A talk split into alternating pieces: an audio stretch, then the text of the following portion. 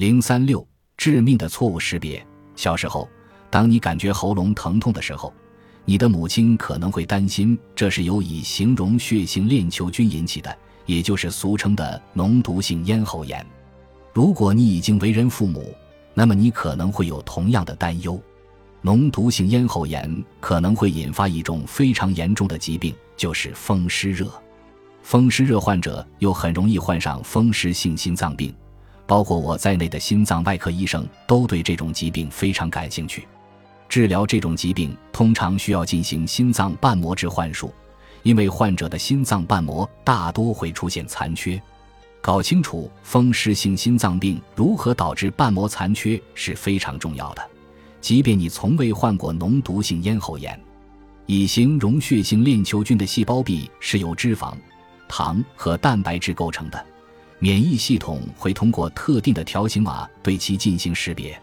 如果你感染过这种链球菌，你的免疫系统就会让 TLR 不断搜寻同样的条形码。不幸的是，这种条形码和你的心脏瓣膜细胞表面的条形码非常相似。设想一下，当 TLR 扫描你的心脏瓣膜时，他们惊讶地发现了链球菌的条形码，并立刻发出警报，请求免疫系统杀死这些入侵者。随后，你的免疫系统进入了全面作战模式，日复一日、年复一年地攻击着你的心脏瓣膜。最终，你的心脏瓣膜严重受损，丧失了正常功能，必须接受置换术。在我为患者切除瓣膜时，我发现这些瓣膜的质地看上去和冠状动脉内部的质地非常相似，这成为解开谜题的一个线索。冠状动脉疾病与风湿性心脏病看上去很相似，是因为它们都受到了免疫系统的攻击。